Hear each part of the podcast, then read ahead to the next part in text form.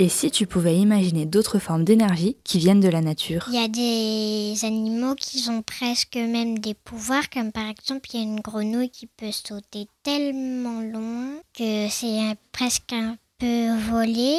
Euh, il y a des animaux qui peuvent euh, péter quand ils veulent du, et ça fait une odeur horrible. Les proutes, c'est extrêmement euh, polluant. Et la vache, elle produit un gaz extrêmement polluant. Et si on arrive à trouver un moyen pour le stocker, ce gaz, il faudrait les mettre dans des serres, les vaches. On pourrait s'en servir pour alimenter des turbines, je pense. En tout, c'est bon pour la nature. Et il y a des pays où, avec le kéké, on fait des maisons.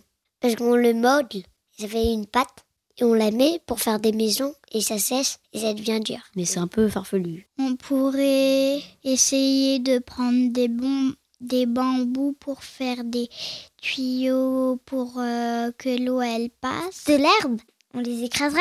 Ça devient euh, bah, de la bouillie et on le met dans des tuyaux qui euh, sont reliés à notre maison. Peut-être des minerais sur la Lune qui, qui pourraient facilement produire de l'énergie. Dans les orages, il y a de l'eau, de l'électricité, des éclairs. Les éclairs, ça fait de la lumière, donc ça peut alimenter des panneaux solaires. Et l'eau peut alimenter des barrages. En fait, ça produit extrêmement euh, d'énergie en très peu de temps. Donc ça pourrait, je crois que ça pourrait recharger, euh, enfin, allumer toute une ville euh, si on arrivait à la canaliser bah, on arrive quand même à créer des paratonnerres, donc euh, ces paratonnerres, ils pourraient récupérer l'électricité. Enfin, les éclairs, je veux dire. C'est une espèce euh, de grande antenne, je crois. Et je crois déjà qu'elle récupère les éclairs pour euh, pas qu'ils tapent sur, bah, par exemple, une maison qui prendrait feu. Ça existe des paratonnerres, mais c'est que pour parer.